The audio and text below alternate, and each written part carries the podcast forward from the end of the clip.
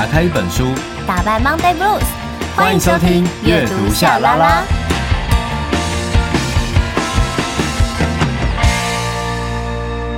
欢迎来到阅读夏拉拉，我是夏雨桐，我是陈夏明。我们有 IG 粉专跟 YouTube 频道，记得搜寻阅读夏拉拉，追踪订阅，设定抢先看。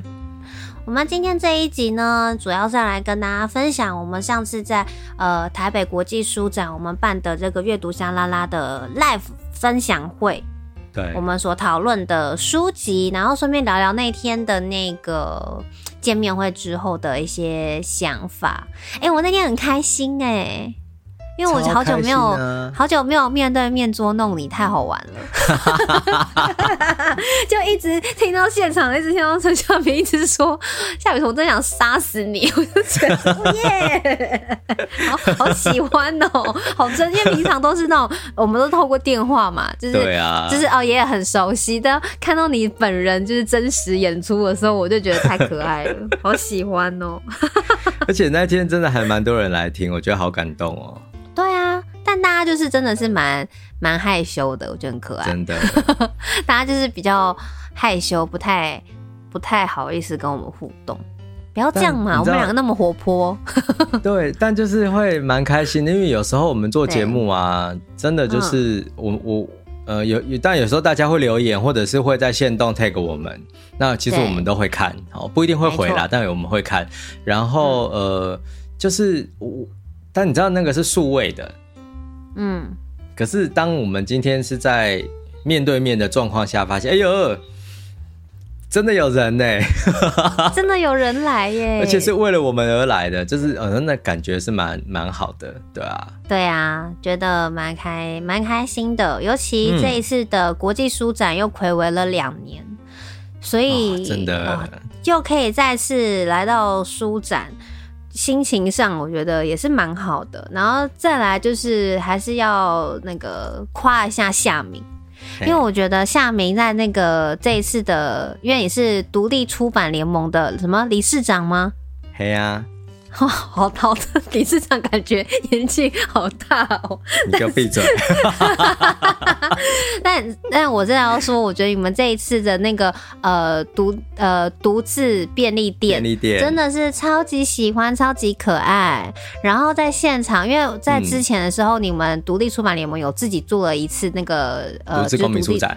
独自公民书展了嘛？对，就已经就很喜欢了。然后每次的主题都很有趣。然后这一次，我觉得再搬到国际书展，那个感觉又又完全的不同哎、欸。对啊，就是很多人可能会觉得说啊，不就是好像也是上次，因为上次也是便利店嘛，啊有什么差？没有，你知道来到现场，因为它在很多的一些插图设计上跟柜位的摆放，你知道完全就不同。真的，就是还做门哦，窗户哦。对啊，还有门。真的是很可爱，然后我真的也非常喜欢，呃，豆点的那个那一柜，就是你你有各种不同的风格的，就有食物风格的，有没有？对对。那还有一个是透明透明包装，我觉得那个很像，就是真的好像去便利商店要买一个那个什么真空玉米啊，就是对，就是很可爱，对，啊、就好像就是哦要挑食物的那种感觉，然后。然后因为要小小本，因为我很喜欢，就是豆点出版现在都是那种就是手掌大大小的这种，对，对。然后我就觉得它真的很很日本，因为每次以前去日本的时候啊，嗯、去他们的书店晃，你都会觉得哇好棒哦！如果有这么小的书籍，就是当然可以随身，就是能能够带着走啊，而且又很轻什么的。对。那你知道吗？现在台湾我们豆点出版的书就是像这样子，然后这么精致，啊、这么可爱，带出去很时尚，好不好？大家 还不够去买爆，可是 还不赶快过去买爆，真是的。对呀、啊，这叫赞同你，赞赞赞，非常用心在编辑，所以就是很，我觉得很推啦。然后再来就是说，现场整个那个动线我也都很喜欢，每一个那个冷冻呃冷冻库，就有一有一块是那个像冷冻冷冻柜的那个生鲜柜。对。对。对对，我我我觉得那边也做的非常可爱，因为像有那个什么秋刀鱼哦、喔，秋刀鱼杂志，秋刀鱼，然后放在那边，你就觉得非常合理，就是它的名字。太有趣了。我我觉得哈，像策展啊，就是希望说给大家有新的空间的体验。嗯，那你当然你可能本身就有自己的阅读的喜好，嗯，但至少就是你走进这个空间，你可以感受到一些新的面貌。所以我，我我还蛮感谢，就是我的伙伴们，就是我们真的呃有几个单位一起在合作，然后。像 NGO 啊的那个独立公民行动啊，嗯、或者是像台、嗯、台湾独立书店文化协会嘛，对，然后就是它独立出版联盟，就是我们等于是从去年，从去年哦，去年就开始准备今年二月的那个那个独自公民书展嘛，然后一忙完那一个，嗯、休息两个礼拜，接着就是准备台北国际书展，然后台北国际书展明年是二月份，嗯。所以我们七月就要开始准备了，哈哈，就我一年到底要准备几个书展啊？对，有没有觉得每次这样时间在过，我都会觉得很恐怖？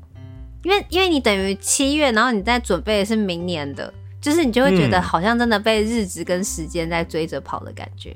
对啊，哎、欸，你做一个那个啦，岛民东升动身的那个岛民的，多可爱！动身吗？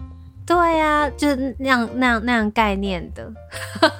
嗯，我根本就是我，我根本就是我们的我的私欲。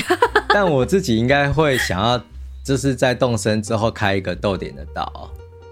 哦，哎、欸，我觉得可以耶。对啊，可是你知道我现在没有开发哎，没有，我无法开发它。就是我已经拿到三星，就是该有连咖啡店都有了，可是我不太想要开发它，因为我觉得。它越原始，反而是我的精神的寄托。哦，我大概懂。我就喜欢去钓鱼啊，我就喜欢去抓虫啊，然后安就是很放松、安静，然后坐船听那个河童唱歌啊。懂哦。可是，可是就是，对啦，我觉得也没错。你知道，有时候游戏玩到一个很热衷的时候，像我就比如五星五星全过嘛，然后因为五星真的假的？你也太强了吧！对啊，我很早之前就五星全过了，可是我就一直想要，但是但是就是很多一些一些那个卡有没有，我都还没有收集到，所以有些东西就是你就很难去去达成。然后我因为有一阵子就没玩了，然后是不是你跟我说了之后，我就开始又开始开岛，又开始继续玩。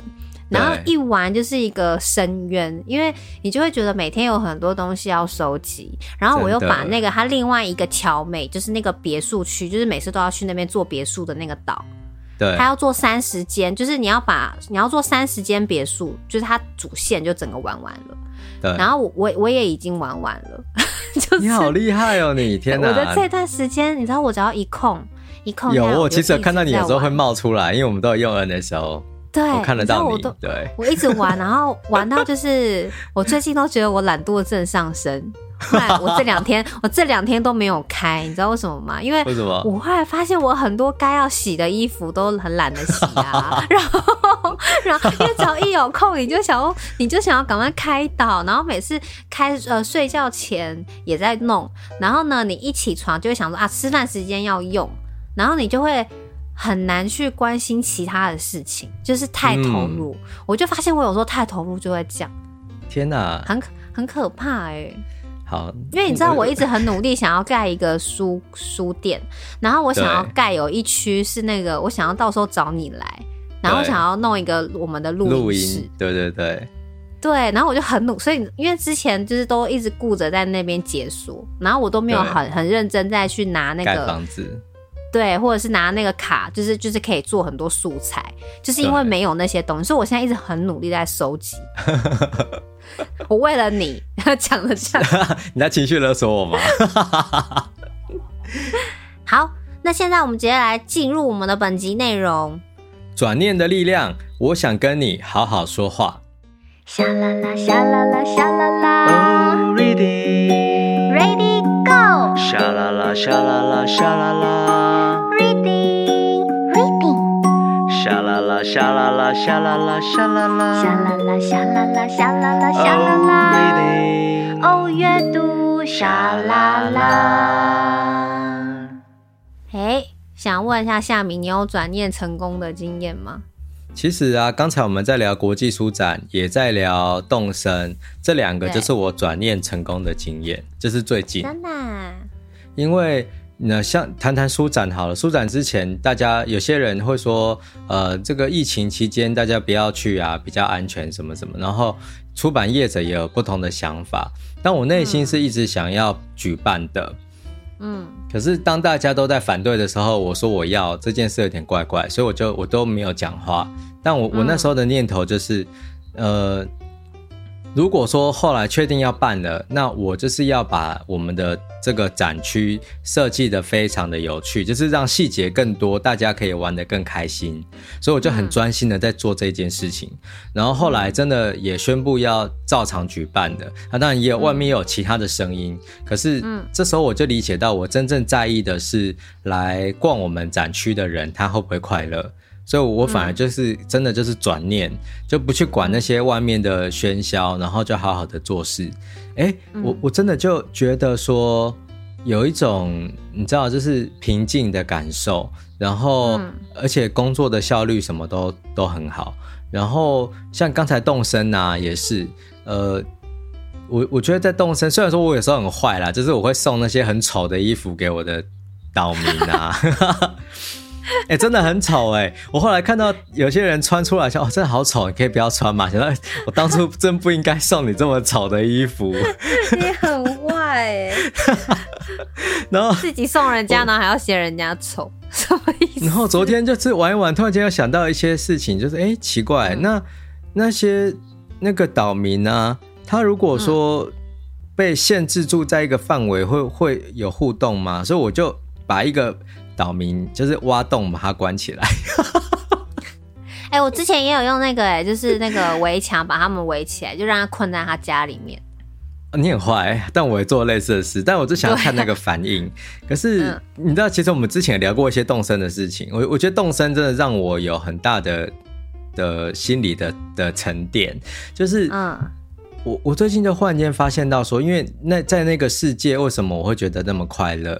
有很大的原因都是大家都是用最最友善的那一面来对待我。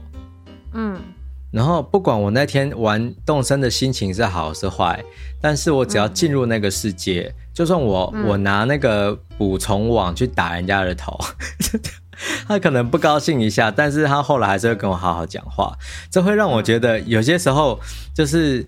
人需要的就是好好的对待，所以我现在真的连跟就是有时候我可能工作很烦的，跟周遭的人讲话会有一点点，以前会不会有点没有耐心？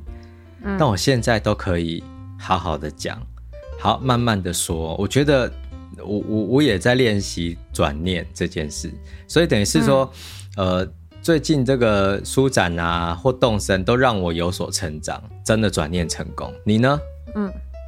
我觉得，我觉得其实我还蛮常在转念的。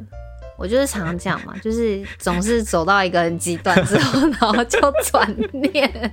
就像就像我会说哦，我发现我玩电动玩到一个太太夸张的时候，然后我就会我就会瞬间停下来，对，然后开始去做一些其他的事。但就是我觉得只能说好在我有一些自觉啊，嗯，对，就是我我觉得就是好在我有自觉，因为如果有些人就是没有自觉的话，他可能就真的就一直这样下去。可是我我就是会那种，哎，我觉得这个状态好像久了，就是其实内心应该是知道的，可是你就是任由那个。愧疚啊，或者是啊，今天浪费了可能某些时间，这样会挤压到其他的事情，就等于说今天本来要做些什么事，但因为一直都在玩电动，然后你就会变成明天工作要加倍。对，那那如果当这个症状开始出现的时候，就会变得哎、欸，好像每天生活都不知道在过什么，那就会有罪恶感，然后就会有这种自觉。有有时候，而且但有时候我们多半会停在那个罪恶感。就是我们明明知道这样不好，嗯、但是我们不愿意改。但那个改，因为太不舒服了啦。对，我，我觉得罪恶感太久真的很不舒服，就好像你，你好像就是被放在一个那个瓮里面，然后那瓮里面都是醋啊，一些那种发酵的东西。我想说你要练鼓是不是？不是，就是感觉你好像被被就是关在一个就是一个就是那么小狭窄的地方，然后里面都是醋啊。就是你会觉得很很不舒服，然后气味可能也很难闻，对，就一定会想要改变，就是可能会想要马上爬出来做一些别的事情。改变。哎、欸，我觉得其实刚才那个瓮的那个概念，它不一定要放出，它真的可以练骨。哎，就是我们把一些身心比较、嗯、就是比较差的自己丢进去之后，终究最后生存下来的就是那个最黑暗的，很可怕，好可怕、哦，天下无敌的，对啊，的负能量的自己，这件事太可怕。这有点可怕，但但我觉得就是因为好在就刚刚提到嘛，就我觉得我会有自觉的这部分，嗯，所以当有自觉的时候，我就会马上会转念这样子，对，然后就会去做出改变。那当然，我觉得情绪上的转念，我觉得是很难的，因为我对自己就比本来就是比较没有什么自信心嘛。然后有些时候你会觉得我好像成功了，我可能哎、欸，我现在可以侃侃而谈，我现在碰到可能比如像是这种 live 的见面会，我我不那么紧张还是什么。但我觉得以前，我现在真的不会那么紧张啊。但我以前是那种强迫自己不能紧张。嗯，然后我就以为真的自己不紧张，可是其实我很紧张，所以这个连带就会变成我的胃就会出问题。哦，对，因为人家都会说胃其实是我们的人体的第二个大脑，所以当你一直脑袋一直跟自己的心里说啊，我不紧张，我不紧张，可是其实你第二个大脑是知道你在很紧张的，他就会发出一些警讯，然后告诉你说，哎，其实你现在很紧张哦，你要你要好好的安抚一下自己哦，还是什么？可是有时候就是有这种很可怕、欸、什么？我我说就是那种你的大你的身体其实都知道。哦，对，我们常常会想要骗自己，骗自己的身体。可是当你、啊、你通常说为什么说是念头？就是说当这个念头呢一来的时候，你去蒙骗自己的想法，可是你的身体会告诉你最真实的状况，就真的骗不了人。真的。但如果说，嗯嗯，听众朋友，如果说你你听到现在，你觉得说哦，那可是我就是没有转念成功的经验，或者说我就是很难转念啊，那怎么办？也不用绝望，好不好？你就是不转念也不会怎么样。但是我们今天介绍的书单，有机会可以协助你学会如何转念。找不到朋友，你还有我，阅读夏拉拉，你永远的阅读伙伴。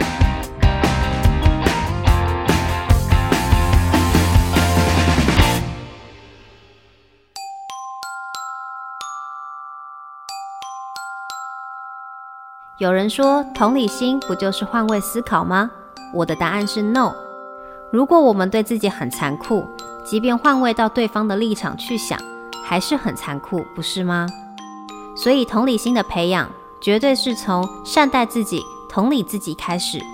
而转念的功课，让我们可以好好认识自己，看清楚我到底是如何对待自己的人。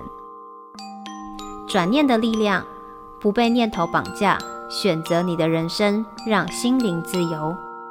赖佩霞，远见天下文化出版。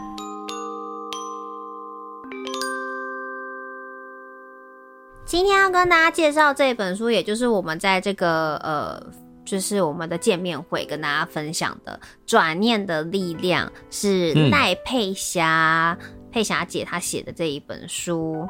那其实我觉得这本书真的还蛮有意思的。那呃，在之前我记得有好好几集之前有一次有提到说，因为演音乐剧演这个道乐社，然后后来认识了佩霞姐嘛，就觉得说哇，其实有时候跟她聊天，然后她提供的一些观点会让我瞬间舒心。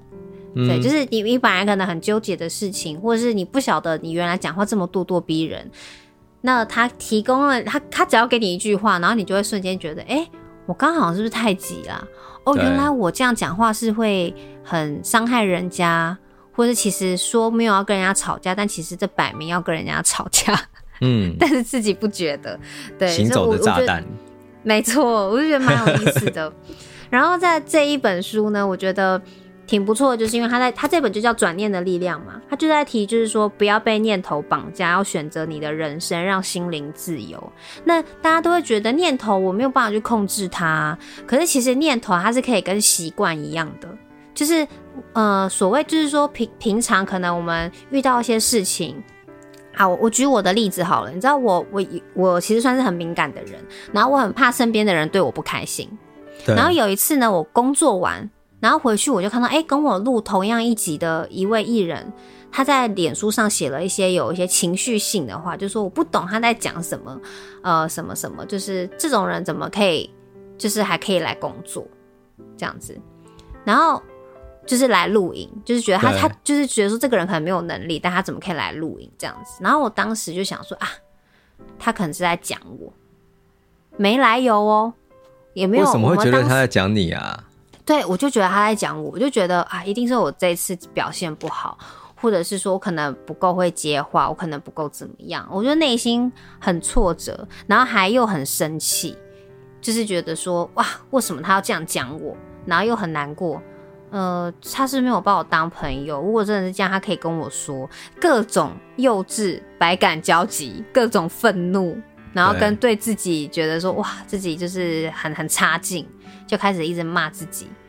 然后结果到了晚上，嗯、他下面就超多留言的。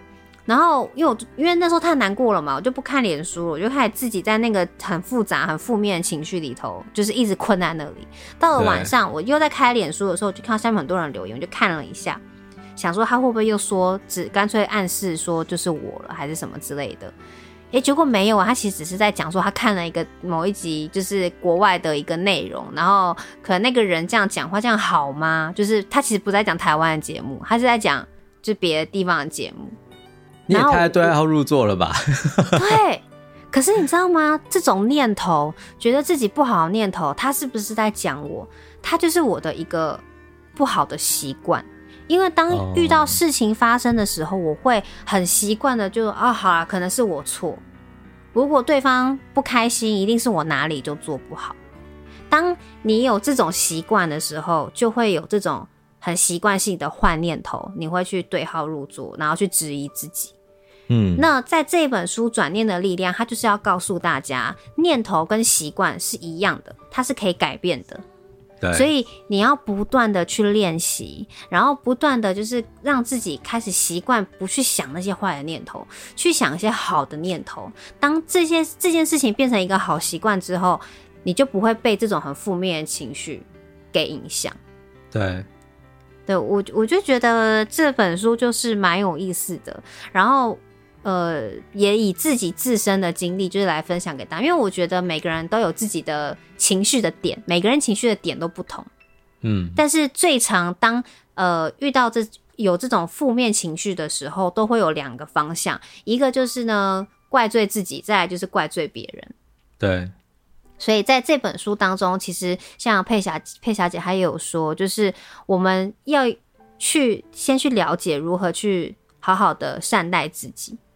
那，因为我们很长嘛，就是会说哦，我们要站在对方的立场去帮对方想。可是其实我们不是那种会很善待自己的人啊。因为我我刚刚有提到了嘛，当有坏情绪的时候，我们第一件事情就是让我们骂别人，不就骂自己。对啊。所以其实我们对自己没有很好，然后我们还要用这样的方式去同理心别人。怎么同理心？只会更坏而已吧？对，你觉得把事情变得更复杂。所以呢，他的意思就是说。所谓的同理心，最重要就是要先从同理自己跟善待自己开始，你才有办法去同理心别人。嗯。所以同理心绝对不是单纯的换位思考而已。对，这是这很重要，因为大家都会常常说你要有同理心啊，真的。可是问题是，嗯，那你告诉我什么是同理心啊？对，没错，啊，就是。呃，像如果说以人际关系来说，有时候会觉得啊，我要同理他，他最近可能你知道跟婚姻可能婚姻触礁了，然后小孩子又怎么样，所以他有这对我工作上有这种坏情绪，可能难免的，我忍一下好了。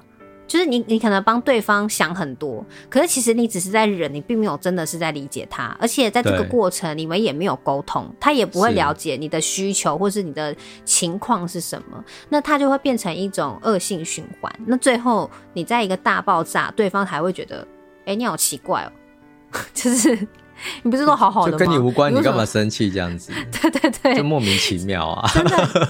真的，那我就我曾我自己有在想啊，像我呃，你看刚刚那个事情，我会这样子对号入座，然后就开始苛责自己。那好险我不是那种真的很冲动的人，还会去责怪对方。如果我还直接留言说你为什么要这样讲我，还是什么的，对方不就会觉得很莫名其妙？好险我没有，好险我还没到这个样子。就是说，而且到时候如果对方还真的说我只是看那个外国电视，然后你就会说你不要强词夺理了，你就是这样这样这样，骗人。对，你被我发现了吧？你不要再骗我了。哦，你真的很难相处。即将是小杂不啊！我 我骂自己，骂自己是小杂不，真的，我觉得好疯哦！这样是干嘛？所以当然了，我我觉得，呃，有我有没有进步？我觉得我有在进步。可是怎么样让自己更舒服的进步，这个真的是还蛮重要的。所以透过这一本书，嗯、我觉得大家可以学习到蛮多的东西。嗯，那其实像呃。上次我记得我们有在现场啊，就有聊过嘛，就是说讲到转念的功课到底要怎么转，对，要转到哪里？好，那其实最重要的一件事情就是你要常常问问自己问题，嗯，就是你要问自己说真的吗？虽然上次在现场的举例，我问说：“我需要更多钱，真的吗？” 我真的需要哦。我对我我他说默念三遍，但我觉得我默念三遍、三百遍、三千遍都还是是真的。可是可是我觉得它是一个很好的一个问题，就是说，可是为什么我需要这么多钱？对，我需要这么多钱的原因是什么？那这件事情。真的用钱解决得了吗？那他解决了之后，我可以怎么样？所以我觉得他的这个“真的吗”的背后的问题有很多个。虽然他的练习前面是说哦，默念三遍，可是有些问题可能对于某些人的情况来讲，他可能三遍也理不出来。可是我念了三百遍、三千遍，我可能就可以稍微理出来说哦，我因为什么样压力，我因为什么怎么样。所以其实当然我需要更多钱，可是钱绝对不是我人生最重要的目标。可是因为有些人他会觉得我的钱就是人生的目标啊，因为他没有想的那么的，他只会觉得哦，我有很多的问题，我需要用钱来解决，所以钱是第一目标。嗯。可是如果换一个方向去想，我是为了要解决，可能哦，最重要的目标是健康要顾好，你你懂我意思吗？就是说，嗯，换一个立场去想的话啦，你就会发现是虽然需要很多钱，可它不是最重要的一件事情，而且。可能有一个逻辑是这样，是大家都误以为说有一个快速的目标就好了，嗯、所以等于是我想要解决问题，但其实我没有去思考我的问题到底是什么，我就直接会说，嗯、哦，我会这么不快乐是因为我没有钱呐、啊，我有钱就会快乐啦，那我怎么有钱？那就去赚钱呐、啊，就好好工作啊，所以我们就会把那个那个注意力转到赚钱上面，那我们其实还是没有去解决自己内心的问题嘛，还是没有去倾听，就是身体想要告诉你的的那些那些痛苦或者什么的，所以好像你越赚越多，嗯、但你的快乐并没有消失，然后你就会迷惘，嗯、就是好像事情不会好转呐、啊，嘿啊，没错，嗯、呃，所以我觉得通常呃，当内心有呃很激动的时候，我觉得说不定真的让自己静下心来问问自己这些问题，你可能、嗯。不用别人给你答案，就是你自己可以给得出来这些答案。只是你需要时间，让自己稍微沉淀一下，然后去练习跟自己说话。那这个就是最重要。他说的要理解自己，善待自己。你要先知道你自己的需求是什么，这是在转念功课最重要的一件事。对。那其实，在书中呢，他也有提到，就是呃，布瑞尼布朗。他在一本著作叫《召唤勇气》一本书里头，还有提到不与脆弱共处，就无法获得勇气。嗯，对，我觉得这句话很棒诶，就是一定要送给所有正在听我们下拉拉的每一位。对啊，就是通常大家会觉得要拥抱自己的脆弱是一件很尴尬，或是要提这件事情很难以启齿，因为会觉得。嗯啊，怎么把自己的脆弱拿出来，就是这样看又不好看，好尴尬还是什么的？可是如果当我觉得别人可能很难以理解你的脆弱，可是如果当你自己都把你的脆弱就是到弃之不顾，假装没看到他，那这个忘一直在哭的小孩，他只会一直哭，然后一直哭泣的小孩长大就会脾气很暴躁，因为你就是长期就是不理他嘛。对，但是其实你找到一个对的方式去安抚、去面对他，那你就会发现说，哎、欸，其实好像这件事情没有什么。嗯、你更你可能更知道说，在遇到一些呃可能很心力交瘁的时候啊，或是一些突如其来的一些重大的事情或者什么，你你可能可以更理、更清醒的。很很理性的去做出一些决定，就不会这么情绪化。对你你说的很正确，因为呃，我我常常会觉得说，诶，应该这样讲。大家很多人其实现在都会鼓励你要很温柔，嗯、然后或者是说你要拥抱自己的脆弱啊，这些这是常常听到的事情。可是我们听到的时候，好像就是听到而已嘛。我说好，那我来拥抱自己的脆弱哦。嗯、脆弱你在哪？啊、出来一下。啊、我抱你喽，给我出来哦。到底要不要抱？哈，但实际上 有点像是你刚才讲的状况，就是说、嗯、今天我们跟自己多多的对话。我理解了我的弱点啊，嗯、或者是我、嗯、我最难堪的，或者是最不舒服的点会是什么？但当我们理解它在那里的时候，就是你去定位它之后啊，它就变成一个客观的存在了。嗯，它就不会是一个莫名其妙你无法就是找不到的东西，它就不是催狂魔了。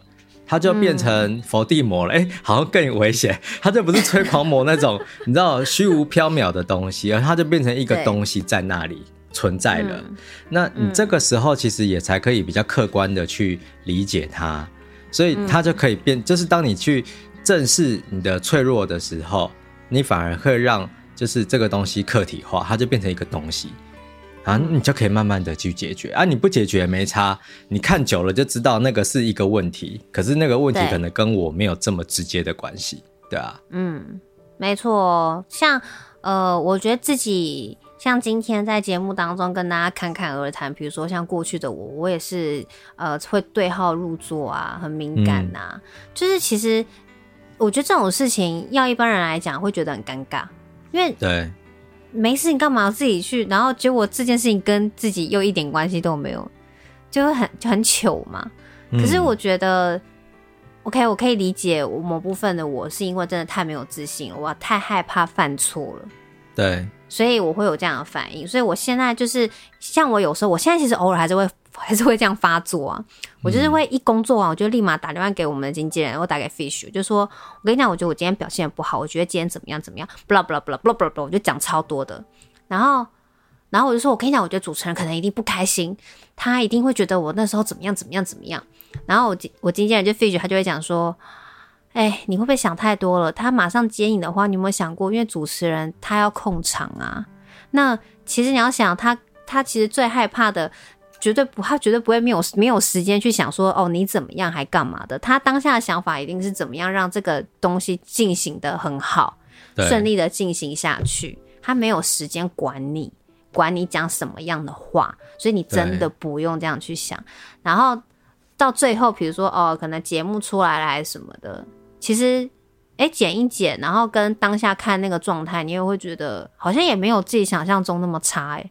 是啊，可是那个时候就是会有一个很没有安全感，然后你就会很急的想要找个人。我像我现在至少会找个人倾诉这件事情，然后他就会跟我说没事啦，只是什么什么。虽然内心还会觉得骗人，你骗人，你没有在现场，你不知道，你骗人，然后之类的。就你你内你内心会这样，可是可是我觉得 那个状态至少真的跟以前比，那种完全心情不好。然后要好几天才会好起来的那种症状比起来，现在真的是好非常多。所以大家要知道，这真的是可以练习的，好不好？不要放弃治疗，不要放弃自己自我治疗，好不好？这个真的很重要。然后我觉得再来，在这本书当中，我特别喜欢他在讲念头这件事情。他说呢，每天每天无时无刻都有很多念头不断在脑海升起，一个又一个，没完没了。而这些念头就在这不知不觉中变成了我们的人生信念。正因为植入价值体系太久，又深信不疑，所以在解读或回应这个世界的时候，就习惯性的透过滤镜来筛选或分类这些进入我们认知体系的事实。嗯、也因此，当看到所谓的事实，往往都已经被扭曲或经过多次筛选的结果。那这些被大脑自动筛选后所形成的结果，十之八九都跟眼前的事实有非常大的落差，就是这个伪事实。然后我们还把这个伪事实视为绝对的真理，在检视这个世界。那当然，最后解读出来的结果，你只会让自己苦了自己啊！常常会觉得啊，我这么深信脑中的蓝图，但又心有不甘，想活出不同的生命样貌，但又找不到方式可以就是做做到这样子的一个一个状态，我到底该怎么办呢？所以就会积极、消极、愤怒、无力，就一直这样来来回回。但其实问题并不难解，你只要了解头脑的本质。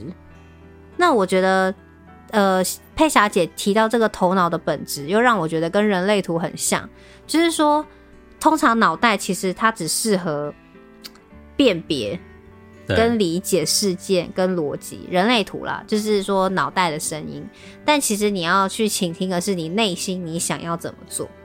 嗯。那我们很常会因为。比如说生活呃当中的这种，比如说职场的位阶也好啊，或者是长辈给的压力呀、啊、人情世故啊等等的，我们常常会去抹去内心想讲的话。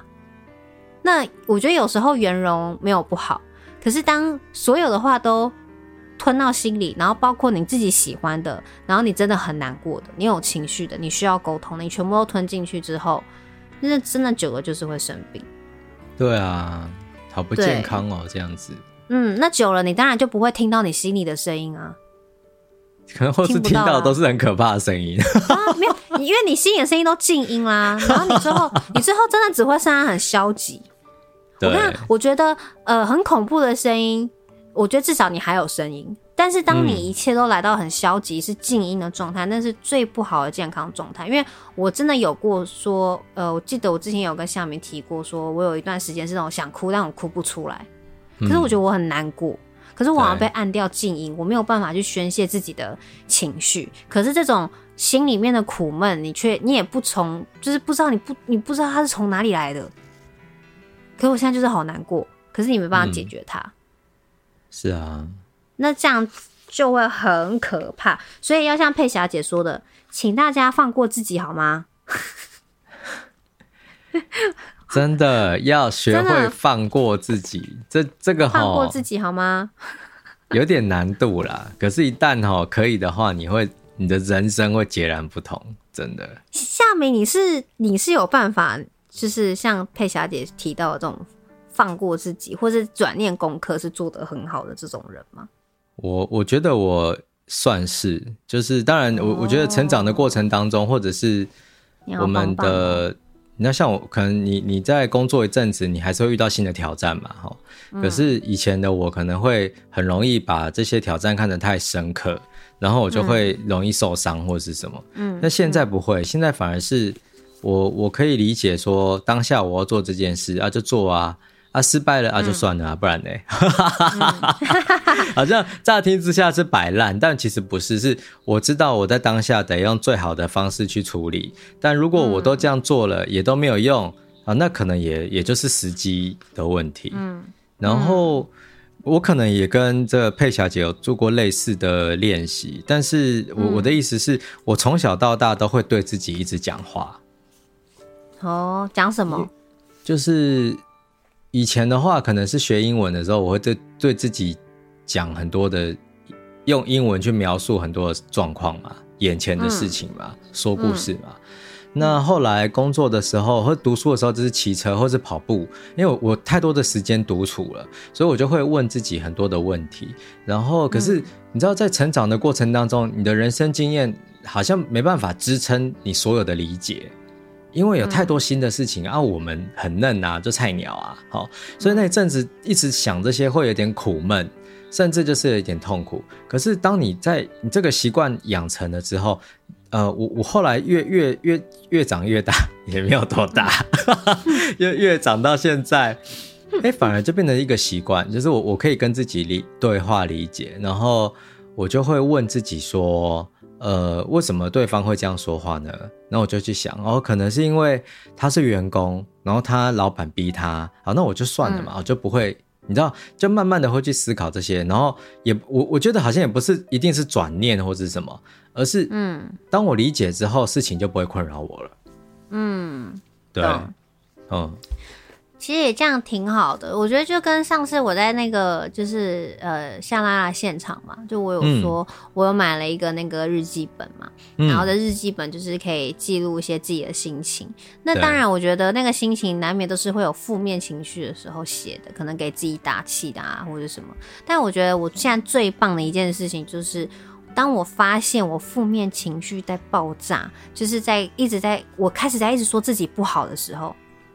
我就马上来写一写，就它不会是每天的日记，可是它会变成是在我呃负面情绪就是很 down 的时候，然后会一直在苛责自己的时候，我就会马上写一些话说，哎、欸，就是不要被念头绑架哦，然后要做最真实的自己，然后不要怕还是什么的，就是你会想办法把自己拉回来一点。我觉得这个都是一个，我觉得都蛮好的方式，跟。大家每呃，我觉得大家可以找一个你自己舒服，然后做起来不别扭的方式来跟自己对话。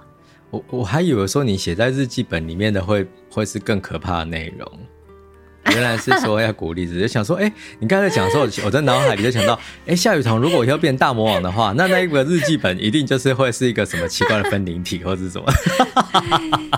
我原来在你心里是这么的暗黑，就是拿一把刀，然后插在那个日记本，然后就会发出呀，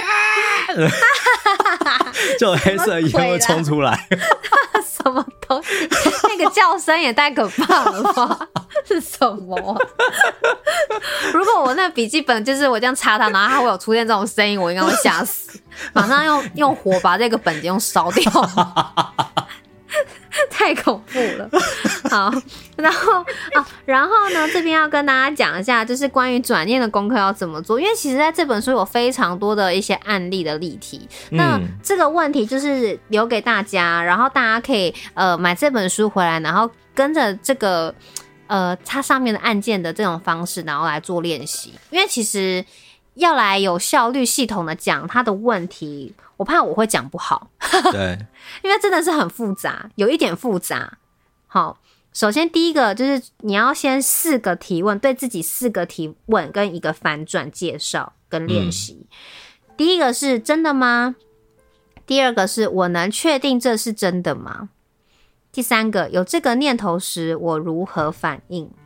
第四个没有这个念头时我是怎样的人？嗯。第五个反转思考。那其实反转思考就是希望大家可以用不同的角度，然后找出我们原来抱持的念头更接近事实真相的一个答案，这样子。那前面第三个跟第四个都在讲说，有这个念头时我是怎么反应，那没有这个念头时我又是怎样的人？我觉得这个练习就有点像是，呃，我就是一个不好笑的人，为什么要常逼我就是？讲笑话，为什么大家都会觉得我很幽默？我觉得我不好笑啊，我我不会讲笑话，所以我的念头是大家逼我，我觉得我真的是超级不好笑的一个人。然后那第四个就是没有念头，我会是怎样的人？就是说，如果我没有这个我不好笑这个念头，对，那我会是怎么样的人？呃，那我应该会更开朗，什么话都很敢讲，反正就好笑就好笑啊。心态、心情上，其实讲出来心情上有点微妙，你会觉得有点怪怪的，因为你知道这念头，我们刚刚讲到念头，它就是一个习惯。对，所以其实我已经根深蒂固，觉得自己就是一个不会讲笑话的人。可是如果的确，如果我没有这个念头，我不要去想这件事情，我会希望自己是一个很幽默的人。我希望我在讲话的时候，大家都会有一些回应。然后如果我没有这个念头，我觉得我会更随心所欲一点。嗯，我可能讲话可以更更有自信，更畅快。别人有没有笑，I don't care，反正对我好不好笑都一点都不重要。哎、欸，可是可是这个是完全两个，就是完全不同立场跟状态的情绪了。也等于是说，你把那个东西客体化了啦。嗯，你就回到说你自己真正的样子。我觉得有时候是情绪一来的时候，我们是会被。困在里面，这很正常，因为我们就很气啊，嗯、很气就想要丢东西，哎、欸，没有啦，就好像很暴力一样。就很气的时候，你就会感受到心脏蹦蹦跳，然后耳朵好像很鼓胀，声音听得都不太清楚那种感受。那这很正常。嗯、可是当当你情绪来了，你你就立刻被这个情绪影响，然后做出反应的话，好像也太低估自己了。所以可能也可以练习一下，就是、嗯、你知道。放下这个情绪。假设你没有被这些情绪影响的话，你本来是什么样子，嗯、然后你可能就会有一个比较好的表达方式去处理了，对啊。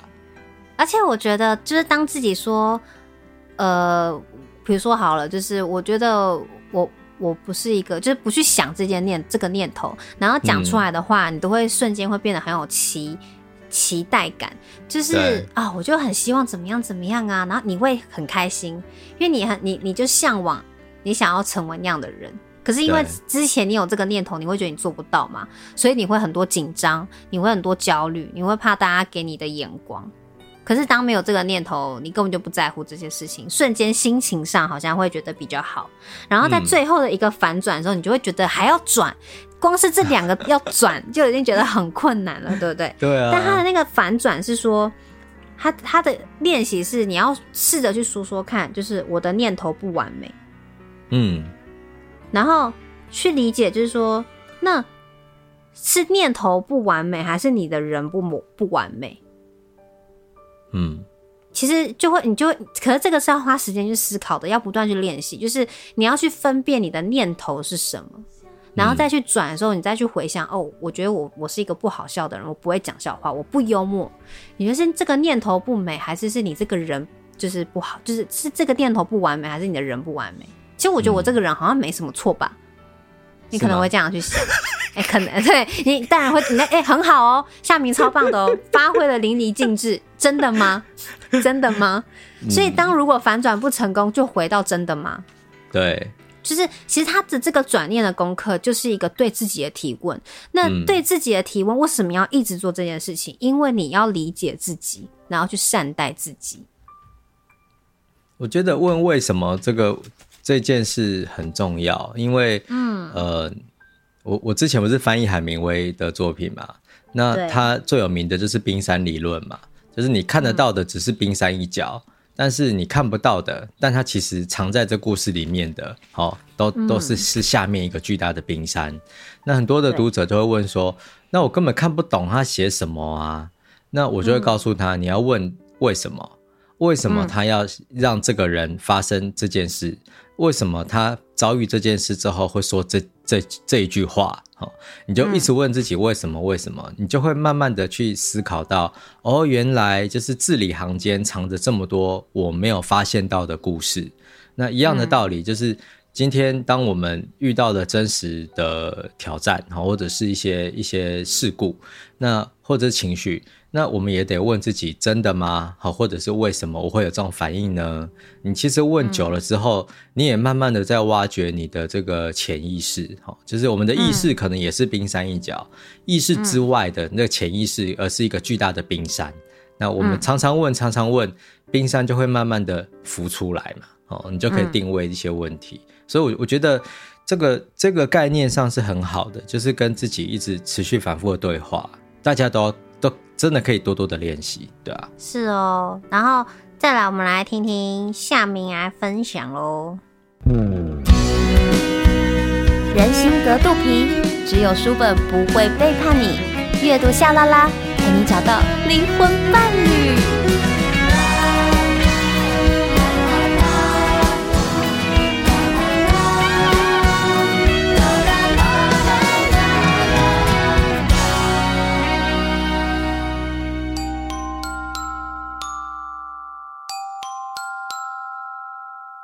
你我很可能都一样，从小听惯了类似的语言，长大后不知不觉跟着讲，也就顺理成章。因此，我们完全没发现这些语言会伤害自己身边的人，激起对方的反感，进而引发冲突。赖佩霞，我想跟你好好说话。赖佩霞的六堂非暴力沟通入门课，早安财经出版。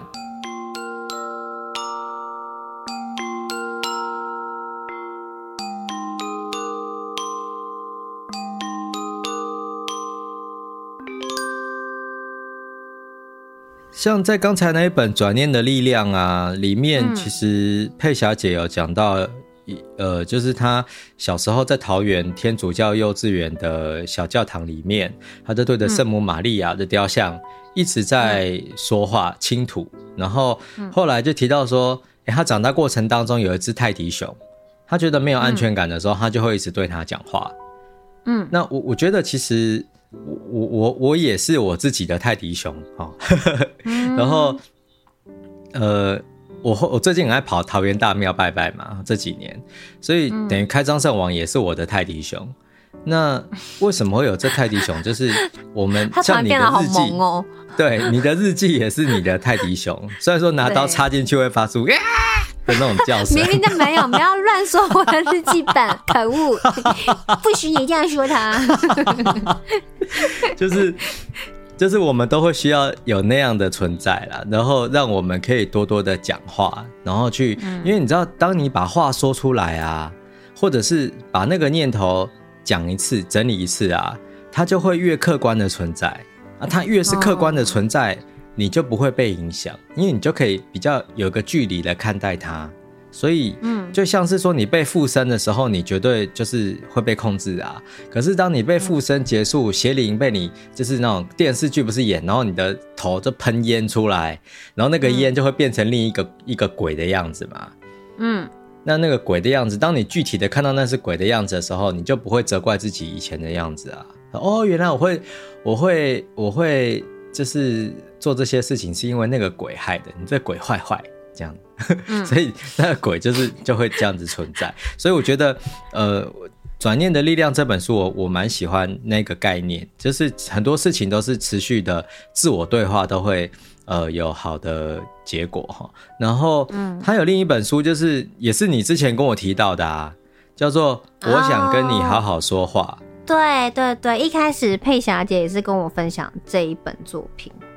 对，然后他在这本书就是我觉得呃蛮好玩，因为他提提供了一个概念，就是呃一个已故的美国心理学大师叫做马歇尔卢森堡，他的一个概念叫做非暴力沟通。好，然后呃这个概念为基础，然后就是去营造出一个好的沟通方法。那他。在这个书里面呢，佩小姐有讲到说，这本书提供的不只是沟通技巧，而是要运用非暴力沟通的模式来跨越疏离好的鸿沟，修补对内以及对外那一条摇摇欲坠的连结，因为连结如此脆弱。我们都在这里迷失，甚至坠落受伤，这也是为什么沟通之于疗愈如此重要哈。那这可能那个话意意象比较多，所以大家听了可能乍听之下。会有点难理解，那其实就是说，我们人跟人之间的连接，甚至是自己跟自己的连接，其实是很脆弱的。那每一段关系其实都是这么的脆弱。那有些时候我们想要疗伤，可是我们要怎么疗伤？其实就是要把这样子脆弱的关系好好的修补起来。那他要依靠的事情就是、就是沟通，好，好好的沟通，让别人理解自己，让自己也理解自己，那那个连接才不会断掉。好，然后。我觉得里面有几个概念蛮好的，就像像是他有一个概念就说到，他说你我很可能都一样，我们从小听惯了类似的语言，长大之后不知不觉跟着讲，也就顺理成章。因此，我们完全没发现这些语言会伤害自己身边的人，激起对方的反感，进而引发冲突。而当冲突发生，我们也会常常认为。挑起争端的是对方，不是我们自己。事实上，即便争端真的是因对方而起，也会与我们的回应方式有关。我觉得这很很真实欸。嗯，真的，就是，嗯，我我我就想到我我我妈就是以前都会讲说，哦，这样可怜呢，她好可怜哦，她好可怜，嗯，就常常很爱讲这个，然后我就会。我就会生气，我就说妈，你不要老是这样讲人家，人家说不定不觉得她这样很可怜。嗯，就是因为你讲出这句话，她她可能会很受伤，对不对？嗯。然后呢，我后来突然有一天就发现，为什么我开始也会讲说啊，好可怜哦，好恐怖哦，这是什么一个诅咒？可是我觉得那个是一个状态，比如说我妈她特别的会去想要关心。呃，比如说小孩子的成长。可是我觉得小孩子的成长是在那个已经是一个家庭，他要如何去教育他的小孩，那是他们自己的决定。对，所以你如果用这个方式去说他们很可怜，我就会觉得他很没有礼貌。那、嗯、可是我的好可怜会是那种看到很多需要救援的狗啊。或是狗园的一些狗啊，还是什么啊、哦，好可怜哦。然后我我旁边人就会说，可是他现在有，因为我我你现在这样讲，你也没有能力可以去做些什么事情。你能够做就是可能哦，可能金援呐、啊，或是捐一些饲料啊，就是你可能做这些，可是你没有办法再养了。那他现在还受到更好的照顾、嗯，其实他没有那么可怜，你应该要用一个祝福的心态对他吧。我觉得我被身边的朋友这样讲，然后我才惊觉，想说天哪！我不是说我不要跟我妈一样吗？我是吃错什么药？难道这是因为从小吃她的口水吗？就觉得 真的很恐怖哎！所以你看，就像刚刚夏明说，就是长大后你会不知不觉的讲，对，然后你都没有想过说，可能讲这句话就你会伤害到某些人。那如果我讲这些话被这些狗员听到，这些很努力在照顾这些狗狗的这些很善良的这些爱妈们。他们也会觉得我很努力把狗照顾得这么好，你干嘛一直讲我们很可怜？而且我们又不是在乞讨，啊，又不是在是什么，就是，你懂我意思吗？那个听起来的那个字面上的感觉，真的会比较不好。而且我我以前我真的有一个经验，就是我有以前有遇过一些同学，可能讲话真的就是很让你听了会很不舒服的。然后我现在就想说，为什么会有人这样讲话？直到就真的有。嗯可可能在外面，或者是说在一些场合遇到了对方的家人，我才发现哦，原来他们讲话真的都是这样哎、欸。对，真的。然后忽然间就变成一个习惯。忽然间你好像也不会觉得 他是故意的了，但是当就会觉得有点哦，原来就是。原来是这样啊！而且他他他在这一段，他也讲到一个概念，我觉得蛮好的，就是你知道，当我们习惯用那样的说话方式的时候，我们都就是你知道啊，就是这样啊，好，就是顺理成章嘛。可是当这个方式去让别人不舒服的时候，我们还会以为是对方就是自己自己多想，我们不会去反省自己说为什么讲话要这样讲。所以，嗯，讲话它是有力量的，然后。有些时候啊，那种很暴力的东西，它是会藏在语言里面，所以真的就是讲话之前要想一想。嗯。然后我有时候，我有一阵子也是啊，就是我看一些节目，然后以前你知道成长的过程当中，一定会有一些有一些流行的讲话的方式嘛，嗯，然后我就发现到说，有一些人会误以为把那种幽默当做刻薄，嗯。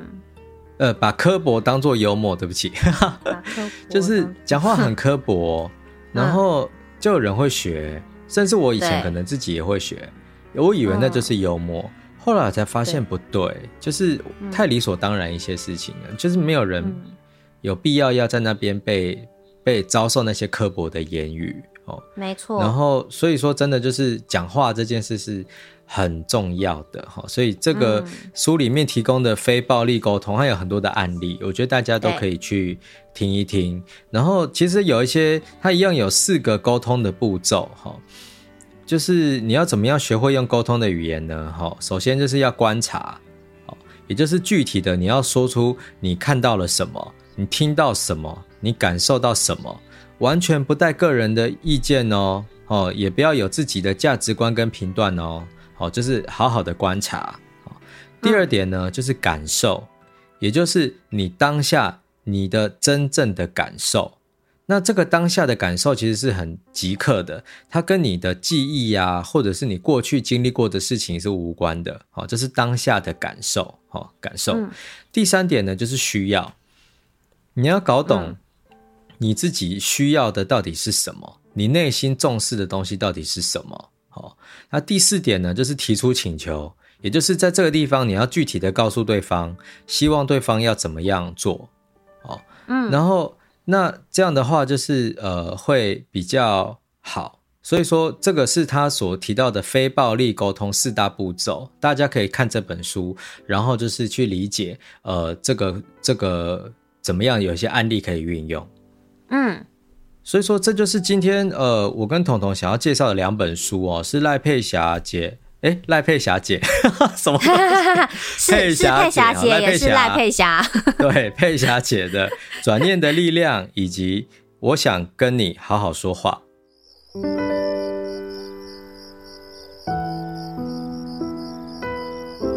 夜深了，阅读夏拉拉，陪你沉淀心情的一天，夜夜好眠。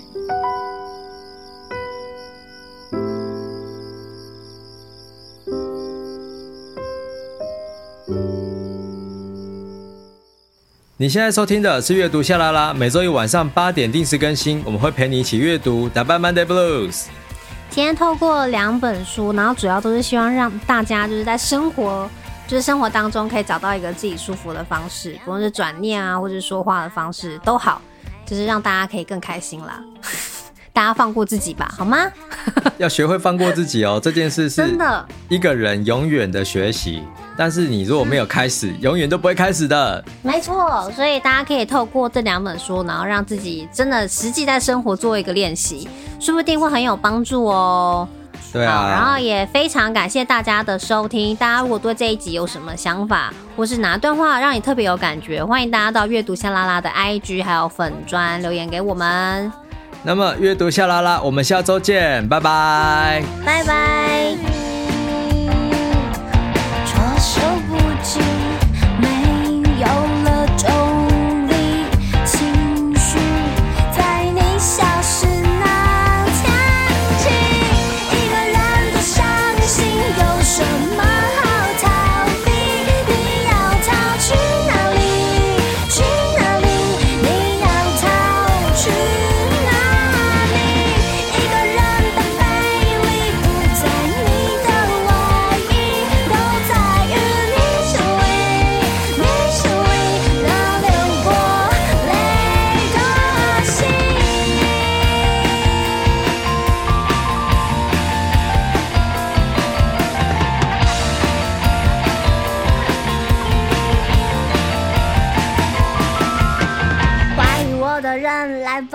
不害怕，我没差。梦想飞走，心被伤透又怎样啊？说吧。